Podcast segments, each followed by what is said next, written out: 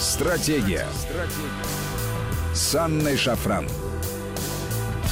Здравствуйте, друзья, это Вести ФМ, студия Анна Шафран. И сегодня с нами Александр Лосев, член Президиума Совета по внешней и оборонной политике. Александр Вячеславович, добрый вечер. Добрый вечер. Друзья, напомню вам наши контакты. СМС-портал короткий номер 5533. Со слова «Вести» начинайте свои сообщения. И WhatsApp, Viber, плюс 7903 170 6363. Сюда можно писать бесплатно. Итак, у нас сегодня крайне увлекательная тема. Почему? Ну, потому. Э, Еще некоторое время назад, пару месяцев назад, э, все огромнейший скепсис высказывали относительно всяких рассуждений на предмет возможности вживления каких-либо чипов в мозг человека. Даже несмотря на то, что было известно, Илон Маск уже давным-давно занимается проектом нейролинк – который как раз об этом.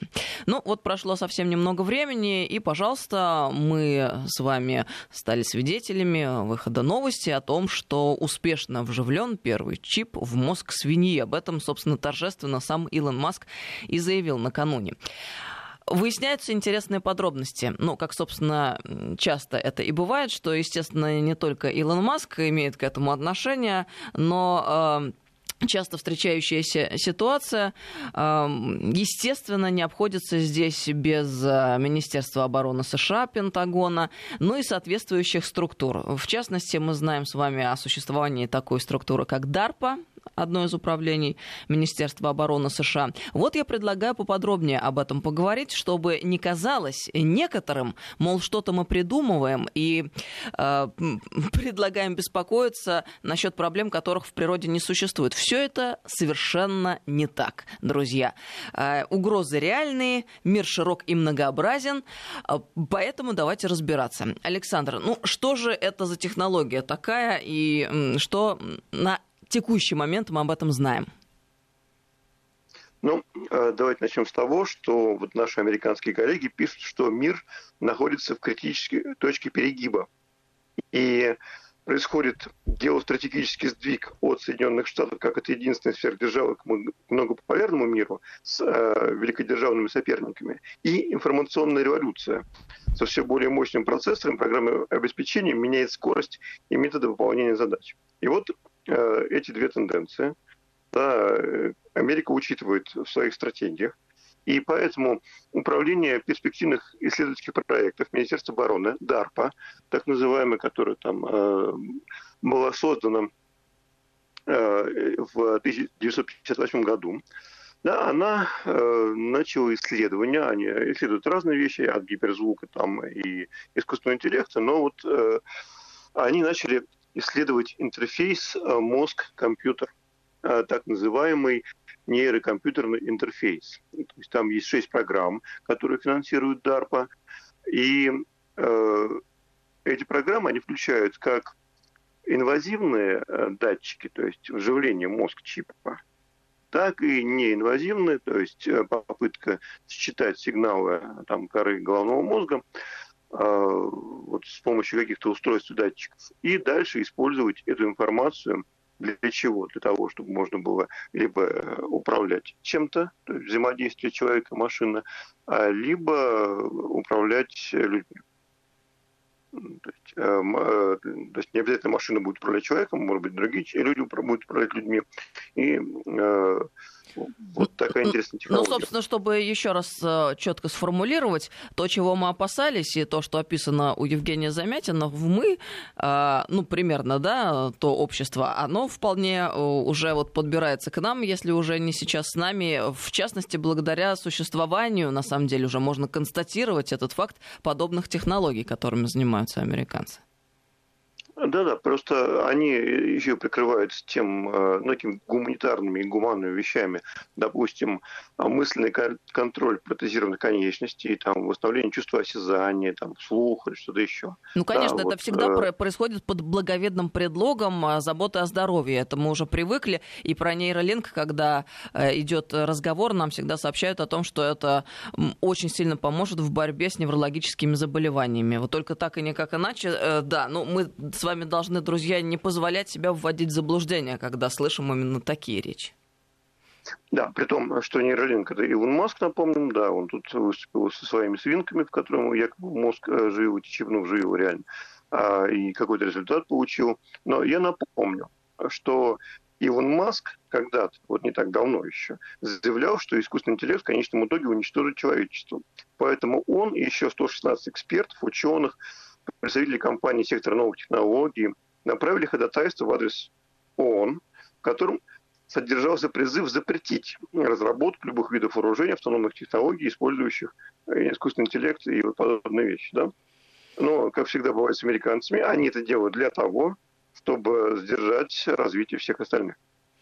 Да, и тут мы выясняем, что он как раз впереди планеты всей, но на самом деле не он впереди планеты всей, конечно, это управление перспективных исследований Соединенных Штатов, и Маск здесь как витрина, потому что э, американцы понимают, что э, та их э, э военная машина там и э, оборонка не справится с теми задачами, которые стоят вот в информационной революции. Да? Необходимо подключать гигантов IT-индустрии, там, технологичные компании. Э, лучше всего это делать э, через вот такую вот э, рекламу в виде маска, показывать, как это работает и как военные его любят. Ну, то же самое происходит э, и в космической сфере. Да, на те же самые деньги э, Пентагона, на деньги НАСА выделяются средства, выделяются э, чертежи, выделяются космодромы и так далее, все вроде получается. Да. Истинную стоимость запуска мы пока не знаем. Ну, вот тот же самый Starlink, это интернет э, тоже э, космический. Он вроде бы для мирных целей, но может быть использован военным спецназом а, или для вот, доступа э, в любой точке мира, или для каких-то когнитивных операций Соединенных Штатов. Ну, то есть ну, все эти красивые э, фантики, ну... они для наивного обывателя, который принимает за чистую монету рассказ о том, что Илон Маск такой молодец, он и космосом, и искусственным интеллектом, и всем, чем только можно. Ну и подобные истории для того, ну, чтобы да, прикрыть чтобы... Э, истинные э, цели и эм, то, что происходит э, в реальности. На самом деле мы понимаем, Штаты как государство занимается, конечно же, этими серьезными и дорогостоящими вещами. Итак, вот чтобы не быть э, голословными, чтобы нас э, не говорили, что мы вот что-то придумали, появился доклад Rent Corporation. Одновременно с э, практически с презентацией свиней Маска с заживленными чипами. А, называется он, ну, в переводе на русский, «Американские военные приложения и последствия нейрокомпьютерных интерфейсов. Первоначальная оценка». То есть э, они признают, что действительно Пентагон этим занимается. И интерфейс мозг-компьютер или нейрокомпьютер интерфейс, его по-разному называют, это новая потенциальная разрушительная область технологий, э, которая пока еще вот только разрабатывается, э, пока еще мало включена в стратегии, на идут исследования – а, но э, вот те военные, те, кто занимается военным планированием, видят в ней э, какой-то смысл. А, сразу скажу, что э, пока мы вот реальных результатов не видели, и более того, ученые биологи, там, те, кто занимается нейробиологией, считают, что инвазивное, то есть хирургическое вставление чипа в мозг, да, ни к чему хорошему не приведет, и результатов не будет но, тем не менее, исследования идут. И э, если мы говорим о новом дневном мире, э, то эти исследования они могут дать неожиданные побочные эффекты. Вот давайте о них и поговорим. Но давайте вернемся сейчас к докладу. Ну, то есть э, было проанализировано достаточно большое количество Э, данных э, по исследованиям вот этих вот нейрокомпьютерных интерфейсов э, были там, проанализированы результаты работ ряда университетов, результаты работ компаний, которые работают по программе DARPA, вот, Управление перспективных исследований, была оценка коммерческого рынка развития технологий и так далее. И вот на основе этого Рент написал такой доклад. Да, для, звучит он для американской войны так более-менее позитивно, давайте заниматься. Да, ну, давайте посмотрим, что они э, пишет, что человек, человеческий мозг, да, он по-прежнему достаточно совершенная конструкция, созданная, не знаю, с кем, природой, Богом, там кто что верит. И Э, вот искусственным интеллектом пока добиться, вот, э, теми технологиями искусственного интеллекта, которые у нас есть, э, добиться таких же показателей, как человеческий мозг, мозг не удается. А само понятие искусственный интеллект на самом деле под ним понимается все что угодно, но искусственный интеллект еще не создан. А, созданы лишь отдельные технологии, там, распознавание речи, распознавание образов, там, перевода там, и так далее, но это еще не искусственный интеллект, это машинный интеллект.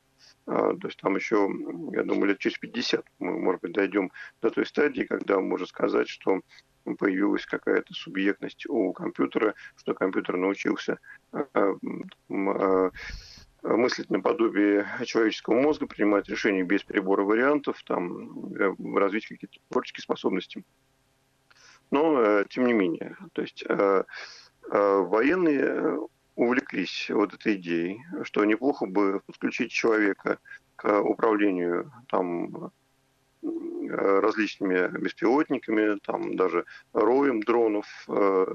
Появилась такая модель Кентавра. Это совместная команда людей и искусственного интеллекта. И они пишут, что когда-то вот э, бывший заместитель министра э, обороны Роберт Уорк, который э, сейчас занимается, занимает ведущую должность в Центре новой американской безопасности, он говорил о том, что во время Холодной войны такой главной монетой королевств были батальоны, были танковые бригады, механизированные пехотные бригады, э, реактивная система залпового огня, самоходные артиллерийские батальоны, там тактические истребительные эскадрильи и так далее. А вот сейчас э, э, новые такой монеты королевств, которые будут играть э, в эти большие игры, в игры престолов, будут как раз искусственный интеллект, сотрудничество человека и машины и так далее. Вот на это они рассчитывают. То есть э, и человек-машина, э, они считают, что это будет э, таким вот новым прорывом в военных технологиях. Я вот сейчас отвлекусь от доклада, выскажу свою мысль да, по поводу робототехники и автономного оружия. Ну, поскольку я нейросетями занимаюсь достаточно давно, и вот то, что я вижу, как это развивается, и поскольку у меня еще и базовое образование такое ракетно-космическое, а, то я могу сказать, что да, возможности автономных систем пока ограничены.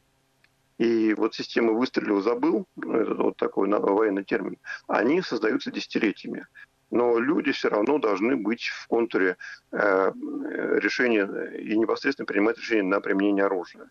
Это касается и тяжелой авиационной техники, где, несмотря на автопилот, датчики, там автоматическое открытие бомболюков, там система наведения, цели сопровождения ракет, все равно там нужны пилоты, а вот работа ударных беспилотных аппаратов пока отслеживают операторы. Но э, мир меняется, военная техника меняется, и э, растут скорости, появляется гиперзвук, появляется там э, оружие, там лазеры и так далее. Э, военные любят произносить такую э, фразу, которая для меня кажется смешной, оружие на новых физических принципах. Да, смешной, потому что новые физические принципы – это то, чего нет в десятитомнике теоретической физики под редакцией Ландау Лившица. То, что в десятитомнике Ландау Лившица есть, это старые физические принципы. Там новых нет. А, но, тем не менее, скорости растут. И обычный человек в сравнении с возможностями современной военной техники – это существо, ну, мягко скажем, слабое, хрупкое и бестолковое. А в цепочке принятия боевых решений еще и самое медленное звено. Да, то есть э, э, человеческий мозг э, он не для этого, он для решения других задач.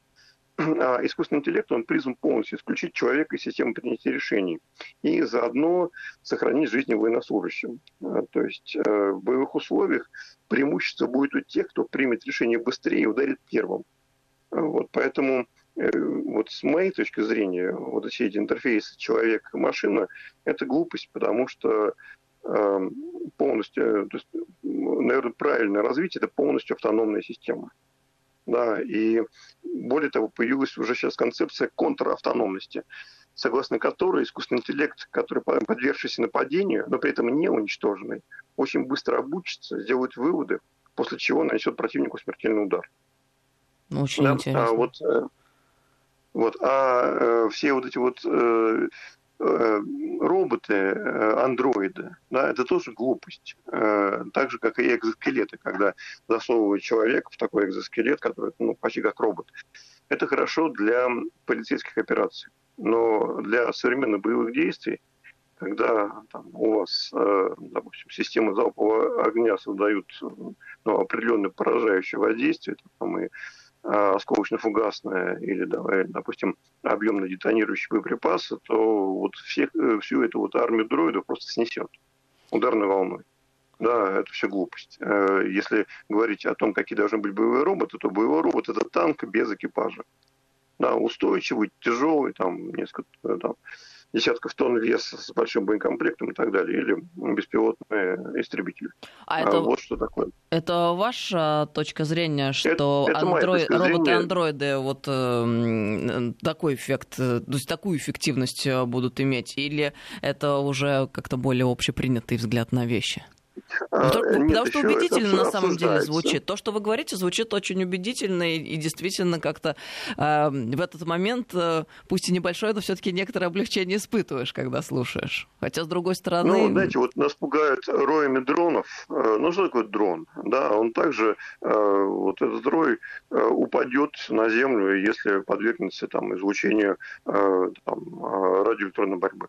Ну, давайте да, поподробнее тогда расскажем, просто. потому что может быть, не все знают, что это за технология. Я в свое время, случайно увидев, э, поподробнее почитала и посмотрела, и, честно говоря, вот так неподготовленному зрителю становится очень страшно. Это история, когда э, маленькие дроны, ну, размером, я не знаю, со стрекозу, наверное, или еще меньше, да, вот какой это размер, они э, выпускают... Ну, может быть, даже больше, но неважно. Ну, э, да. да, что они, тысячи их, что они э, представляют собой огромный управляемый рой, у каждого дрона там маленький кусочек там, взрывчатки, не знаю, какой, э, там гексоген, симтекс, там. Э, ну, как нашествие саранчи. Да. Они могут э, конкретно по конкретным людям наносить удары, отслеживая их там по социальным сетям, геолокации, как угодно. Да, правильно я объясняю? Да. Да, да, да. И вот а, как базируется эта концепция, что до недавнего времени стоимость истребителей пятого поколения F-35 компании Lockheed Martin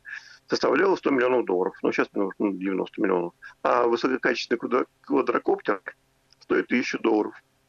Да, то есть можно заказать сотню тысяч небольших квадрокоптеров по цене одного истребителя и вперед э, направить их со взрывчатой, ну, начнем взрывчаткой. Да, мы видели, как пытались атаковать нашу авиабазу Хамимим. Э, в Сирии этими дронами. И что из этого вышло? Да, дроны а, были поражены а, обычными средствами э, там, ПВО.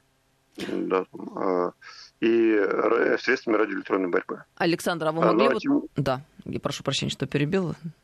Не, не, э, вот. Дело в том, что дроны маленькие, дроны не имеют достаточно большого запаса для полетов в сравнении с истребителями. Э, их микроэлектроника, она, э, их невозможно защитить э, от поражающего влияния там, излучения, от систем радиоэлектронной борьбы. Да, поэтому вот, любой серьезный там, взрыв в воздухе там, или направленный электромагнитный импульс, он эти дроны разрушает. Да, это не та технология, которой стоит бояться.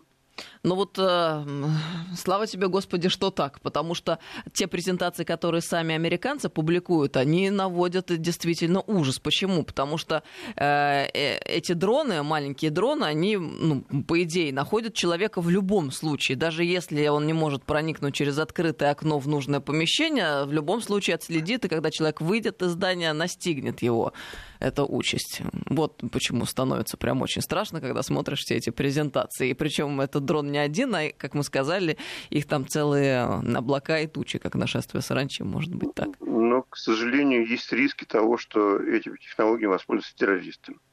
Вот эти риски есть. Да, поэтому разрешать полеты дронов, знаете, вот как э, нам рассказывают, что будут отслеживать Роспотребнадзор, социальную дистанцию в ресторанах там, во время коронавируса с помощью дронов. Вот это делать ни в коем случае нельзя. Потому что дроны в городе э, это опасно, потенциально опасно, потому что мы не знаем, это дрон Роспотребнадзора или это дрон террорист. А вот это очень неожиданная свежая мысль совсем. С такой точки зрения я вообще не смотрела, а действительно. И, кстати говоря, а, очень серьезный аргумент тем, кто постоянно у нас любит выступать за свободу, всевозможную, многообразную, э, везде, где только можно, и в интернете, и в офлайне. А, но надо понимать, что э, эта безграничная свобода может привести к таким вот последствиям, которые только что Александр предположил. И, собственно, все эти правила, они не случайные а, по ограничению там ну, давайте вернемся к докладу РЕНТ. Да, мы немножко отвлеклись в сторону. Да, вот Министерство обороны США э, уже инвестировало достаточно много денег в разработку технологий, которые позволяют человеческому мозгу напрямую общаться с машинами, э, включая разработку имплантируемых нейронных интерфейсов, то есть эти вот чипы, чипы, вживление чипов в мозг, да, способны передавать данные между человеческим мозгом и цифровым миром. И вот они считают, что на будущих полях сражений человеческие мысли вполне могут быть переданы программному обеспечению искусственного интеллекта или роботам, а информация от датчиков и машин будет передаваться непосредственно человеческий мозг. В конечном счете люди и машины могли бы сотрудничать когнитивно и думать вместе. Вот это, это вот слова из доклада я цитирую. Это я не, не фантастикой занимаюсь. То есть мы, э, они э, решают, что благодаря этим технологиям они будут э, создавать, э, улучшать так называемые цепочки убийств. Э, для говорить, есть термин kill chain, ну, то есть военная концепция, которая состоит из идентификации цели, отправки поражающих сил к цели, там будут это там, беспилотники, самолеты, танки, не знаю, принятие решения – и атаковать цель, и, наконец, уничтожение цели. Вот это вот цепочка убийств. Александр, в да, этом месте и... прервемся. Нам на новости надо срочно уйти. Продолжим через несколько минут. С нами Александр Лосев сегодня. Стратегия. Стратегия. С Анной Шафран. Здравствуйте, друзья. Мы продолжаем беседу. С нами сегодня Александр Лосев, член Президиума Совета по внешней и оборонной политике. 5533 Вести это СМС-портал и WhatsApp Viber плюс 7903 176 363. Александр, на связи? Да, я с вами. Итак, мы э, рассказываем сейчас о том, что э, Пентагон и вот Управление перспективных исследований уже инвестировал сотни миллионов долларов э, в нейрокомпьютерные интерфейсы которые вот, подразделяются под инвазивные, то есть импланты электронных устройств в человеческий мозг внутри, э, внутри мозга, да, э, в неокортекс головного мозга, и э, неинвазивные, которые вне черепа, которые что-то должны считывать. Да? И задача передать данные от мозга куда-то в компьютерные системы, э, передать данные датчиков и компьютеров в мозг, связать мозг э, сам, Э, бойцов подразделений, э, вот, сразу группа людей и так далее. И использовать человека, э, оператора, который будет управлять тем самым роем дронов, о котором мы говорили, что возможен, но, наверное, не очень эффективен и так далее. Вот они Э, да, есть Илон Маск, основатель нейролинк, э, который нам показал опыт на хрюшках о том, что вот можно туда вживить чего-то и так далее. Есть не только, то есть есть э, ряд исследований в университетах американских по этой тематике. Более того, вот одна из программ DARPA, там Neural Engineering System, System Design э, уже показал устройство, которое могут включать в себе порядка э, сотни каналов, и этот проект стремится читать 106 нейронов, записывать на 105 нейронов, взаимодействовать с тремя нейронами в дуплексном режиме. То есть я цитирую доклад, да. Но, простите, э, вот в коре головного мозга от 10 до 14 миллиардов нейронов. Если чип там считывает информацию сотни нейронов, то сколько вам нужен чипов туда? На это вам нужно э, череп заменить э, на чипы. Ну, то есть пока это глупость. И вряд ли будет работать. Но, тем не менее, деньги тратятся, э, импланты делаются, и э, вот проблема еще в том, что 5G, сети 5G, да, интернет вещей, то есть каким образом можно вообще понимать, что происходит в мире в режиме реального времени, вот эти вот датчики, э, которые будут на всех устройствах, и вот 5G позволяет это очень быстро передавать информацию. Да, вот это все будет, э, по их э, мнению, соединяться, человек и вот это вот информационное поле, и будет какой-то результат. То есть они будут создавать таких сверхсолдат. Э, которые будут э, управлять э, вот, военной техникой, обмениваться командами и так далее. Но проблем пока что необходим, то есть четко сигналов пока четких добиться невозможно, нацелиться на отдельные нейроны невозможно, вставить один чип бесполезно, потому что кора головного мозга огромная, если вы вставили какую-то область один чип, ну, что там получится. Ну, микро, там, кровоизлияние какое-то, может быть, что какие-то сигналы будете оттуда брать, но это все равно, что а, разместив метеостанцию в Аргентине, пытаться прогнозировать погоду в Сибири. Ну вот здесь а? небольшое лирическое отступление хочется сделать. Вот слушаю вас внимательно, Александр, и приходит на ум мысль о том, как же человечество сегодня заблудилось. Вот в тот момент, когда мы говорим о уже реальной возможности создать э, вот такого человека-киборга, а, который бы с помощью именно вот грубых таких технологий мог бы там связываться там киборг с киборгом, с искусственным интеллектом и так далее, в тот момент, когда изначально человечество устроено совершенно иным образом, и при соблюдении, скажем так, экологии сознания можно было бы совершенно другим, более простым путем достигнуть гораздо больших результатов. Но это другой э, совершенно разговор, большой и тоже интересный, но вот просто не могу не ну, сделать ну, Давайте возьмем отступление, да, вот это вот вы правильно очень заметили. Э, дело в том, что это мысли э, нормального общества. Но если общество идет к вот, э, колоссальное неравенство, которое там происходит в мире, и те элитные группы, которые хотят сохранить свое доминирующее положение, ведут вообще процесс к созданию антиутопии, то киборги им нужны для полицейских операций. То есть киборги в военной сфере бесполезны, да, их просто ударная волна снесет. А вот для полицейских операций ну, представьте, что такое киборг там в экзоскелете или похожий на робота такого большого, да, ну какой там погромщик из Black Lives Matter, да, они разбегутся, конечно. Ну, вот, а, э, да. Ну, а если это будет выступление не погромщиков, а просто людей, которые недовольны жизнью, там, Э, тоже вот как раз против людей, против противников, которые не вооружены средствами радиоэлектронной борьбы, средствами поражения там, э, такого серьезного кинетического или ядерного да, против этого вполне возможно.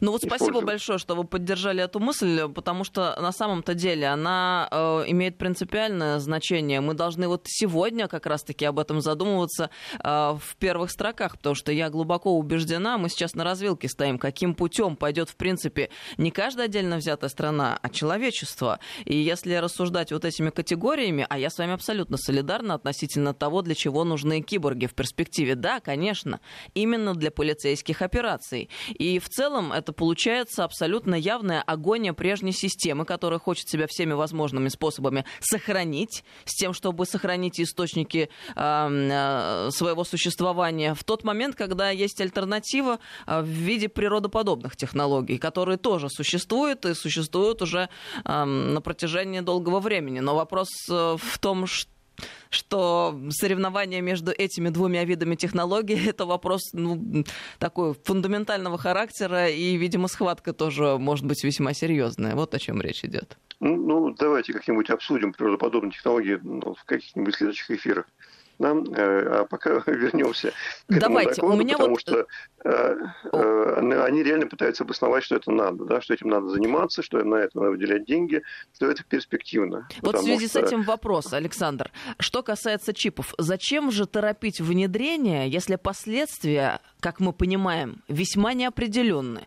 Ну, по крайней мере, на текущий момент. Вот как макроэкономист, в том числе, вот как вы на это смотрите, как это, можете ответить на этот вопрос? Нет ли здесь банального вот такого простого расчета? Запустить и освоить финансовые потоки. И почему об этом у нас вдруг так стали хлопотать представители финансовых кругов? А, а может быть, это технология управления клиентами под раздачу кредитов и так далее? Как вот вы на, с такого ракурса смотрите? А, ну, э, это технология действительно управления. Да, вот в докладе об этом будет. А, просто смотрите, в мире Э, где все э, завязано на денежную эмиссию, причем напечатанных э, долларов, евро, там, иен, юаней очень много, триллиона, да, денег гораздо больше, чем идей. Да, вот, мы не можем построить рациональный мир, если мы будем не заниматься фундаментальными исследованиями, а будем выдавать деньги только вот на какие-то технологии, которые либо дадут прибыль в течение трех лет, там окупится, а, либо просто соберут деньги инвесторов э, вот в какой-то пузырь. Да, те, кто это запустил, те заработают, а потом, ну, не шмогла, не шмогла, там, да, как говорится, в анекдоте. Э, вот. Ну, что делать?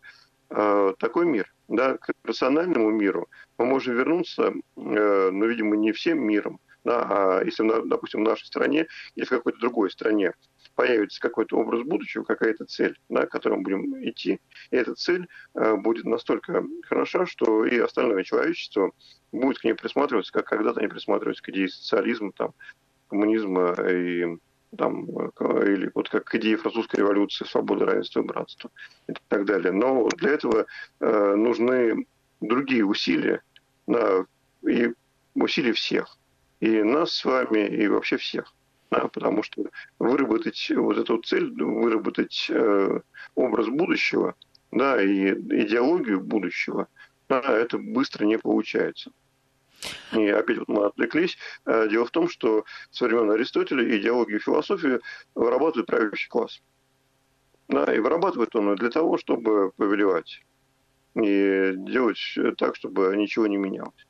Да, вот марксистско-ленинская философия, она как раз была таким отступлением, э, как сделать так, чтобы э, те, кто были э, подчиненные классы, там, зависимые классы, тоже могли получить социальный лифт, какое-то развитие и так далее. Да, эксперимент Э, шел удачно, но вот э, свернули не туда. Но вот по поводу свернули не туда и продолжая тему нашего разговора сегодняшнего, я вам задала вопрос о том, может быть, э, ларчик просто открывался потому что деньги, ну как это часто бывает. А вот еще такой момент. Смотрите, просто хочется еще продолжить и раскрутить эту мысль поподробнее. Управление я сказала про кредиты, да, а управление эмоциями. Дальше. Жизненным выбором, формирование идеального потребителя. Реклама же не надо. Сколько издержек вдруг сэкономлено. Подкрутил немного чуть где-то, да, если чипированы все. И все, все побежали покупать. Или, что гораздо более важно, голосовать. Или воевать. Или вообще, как свиньи с обрыва в Библии. А вот и Почему секта цифровизаторов так радостно возбудилась и у нас на предмет э, ну, э, этот? Вот не знаю. Тут у них, видимо, отдельный мозг. Видимо, они наигрались в компьютерные игры или насмотрелись Голливуда. Э, но, тем не менее, вот в докладе РЕНД, который мы обсуждаем, там действительно есть о контроле эмоций эмоционального состояния солдата. Да, то есть солдат с этими э, интерфейсами внедренными в мозг в виде чипов или каким-то еще, да, он будет э, под контролем э, своим командиром, и можно будет управлять его страхом на поле боя, можно будет управлять его действиями и так далее. Можно будет стимулировать, потому что вот, как пишется в этом докладе, что в качестве когнитивного стимулятора более 100 лет назад использовался кофеин, а потом вот танковый шоколад – так называемый метамфетамин, который использовал вермахт, да, напомню, метамфетамин запрещен в России. Э, дальше сейчас они э, пытаются использовать модофенил. Э, это такой аналептик, который там, применяется для лечения сонливости, допустим, он тоже запрещен в России. Но, тем не менее, военные вот, в Соединенных Штатах там пытаются эти стимуляторы использовать. Это было и в Вьетнамскую войну, и в Корейскую войну и так далее. То есть ну, и получается, сделать универсального солдата. Получается, в нашем случае это такие технологии двойного назначения, а, если мы говорим про интерфейс мозг-компьютер. А, вы сказали про солдата, а в обычной гражданской жизни формировать и а, управлять выборами как массовым сознанием, ведь тоже вполне возможно, это достижимая цель получается. Ну да, э, чем угодно, предпочтениями в покупке товаров, э, выборе фирм, э, там, выборе продуктов. Но меня больше волнует, Давайте... да, здесь это все, все так, вот относительно экономики, нашей повседневной жизни, культуры потребления, но что гораздо более страшно, что меня волнует, это то самое тоталитарное общество. Я говорила и говорю, когда традиционные демократические институты подменяются э, теми людьми, э, которых мы в принципе не выбирали, которых мы не видели и не знаем. И получается, что тот, кто подкручивает, условно говоря, этот чип и будет выбирать президентов. Вот к чему мы идем де-факто. Разве не так? Э, ну, в том числе, да, если все эти чипы, то есть если военные скажут, как это замечательно, как это все прекрасно работает, давайте это делать всем, потому что зачем вам носить с собой смартфон, если давно все будет в голове. Да, все перед вашими глазами вам не нужно. Ну, как говорят, вот зачем вам э, носить с собой, допустим, карточку для прохода в метро, да, если можно сделать э, систему распознавания лиц, и по вашему лицу там вас пустят. Да, а то, что это тоже э, будет, э, ваши личные данные попадут непонятно куда, э, непонятно кому, вот это уже другой аспект. Но если Зато все какая под... классная технология. Да, но все, если все подключены к этой системе э, с интерфейсом э, мозг-компьютер, то э, получается то самое тоталитарное общество, в котором выборы превращаются в абсолютную фикцию, то есть в театр абсолютнейший в своем полном выражении. Реально, еще раз, власть получают те люди, в руках которых и находятся технологии.